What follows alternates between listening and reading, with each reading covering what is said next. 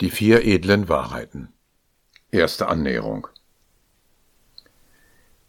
Gleichwie das große Meer allmählich tiefer wird, allmählich abfällt, allmählich sich aushöhlt und kein jäher Abfall vorhanden ist, ebenso auch ist in dieser Lehre und Disziplin die Schulung eine allmähliche, ist die Betätigung eine allmähliche, ist das Fortschreiten auf dem Pfade ein allmähliches, und es gibt kein plötzliches Vordringen zur vollen Erkenntnis.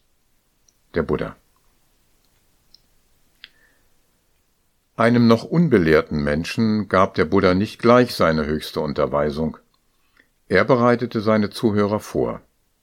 So war es auch beim Hausvater Upali.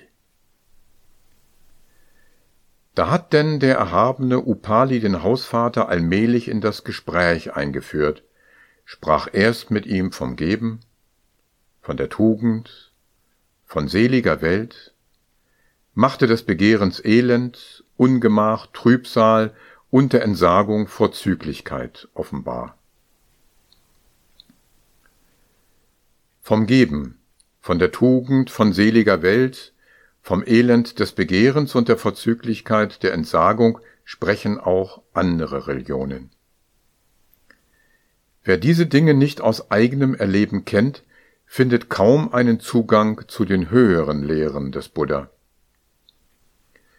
Es sind die erfahrene Freude am Geben und Loslassen und die erlangte Freiheit von inneren Vorwürfen durch Pflege der Tugend.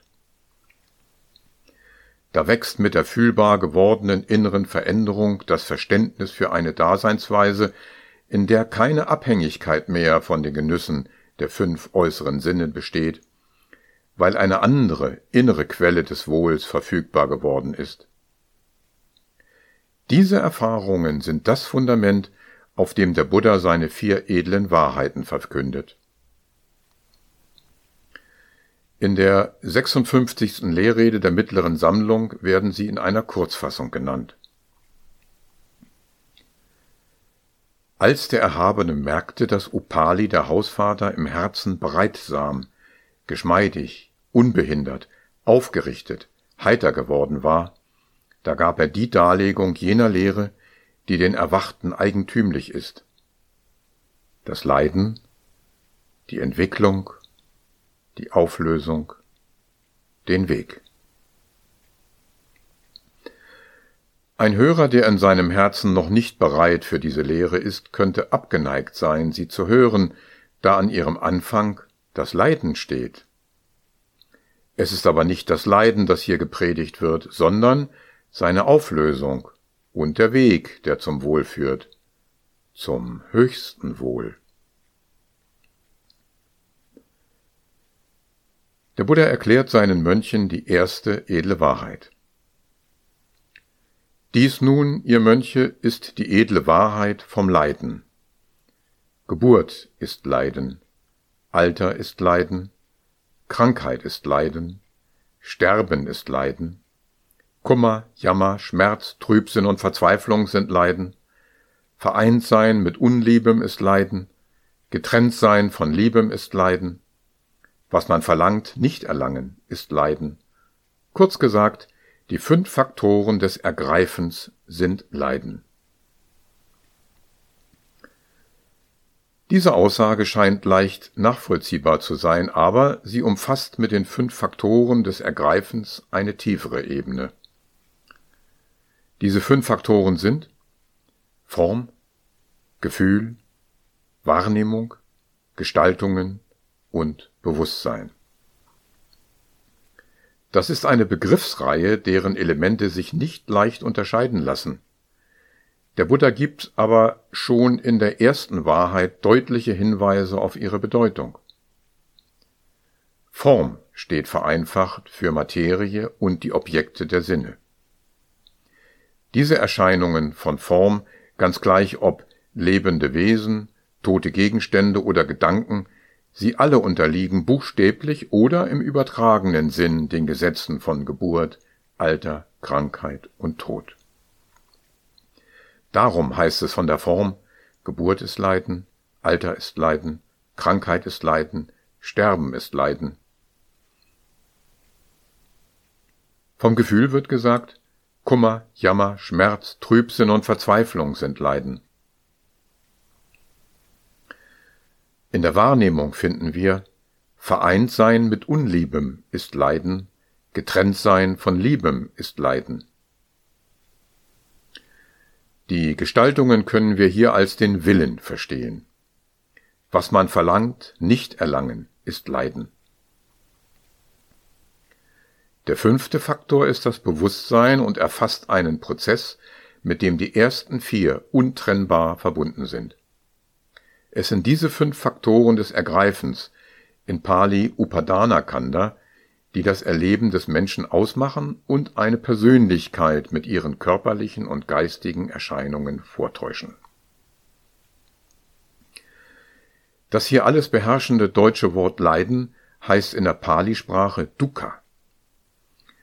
Es hat eine weitergehende Bedeutung und meint körperliches Leiden und auch jegliches Wehgefühl. Dabei umfasst es auch schwache Ausprägungen bis hin zum ganz leichten Unbefriedigtsein. Es bleibt immer etwas zu wünschen übrig. Dies alles ist hier nur angedeutet und wird in späteren Folgen genauer untersucht. Zur zweiten der vier edlen Wahrheiten heißt es in der Kurzfassung Dies nun, ihr Mönche, ist die edle Wahrheit von der Leidensentwicklung. Es ist dieser Durst, der wieder Dasein sähende, Genügensreiz verbundene, dort und dort sich ergötzende, nämlich der sinnliche Durst, der Daseinsdurst, der Nichtseinsdurst. Durst bedeutet Begehren, eine Mangelsituation, ein Verlangen nach Befriedigung. Von den genannten Durstformen ist der eigenen Erfahrung der sinnliche Durst nach Formen, Tönen, Düften, Geschmäckern, Körpereindrücken und Denkobjekten am leichtesten zugänglich. Hinzu kommt der Durst nach Dasein überhaupt. Es kann aber auch ein Durst nach dem Nichtsein auftreten. Das alles ist eine sehr schwerwiegende Diagnose. In der dritten der edlen Wahrheiten folgt die Therapie.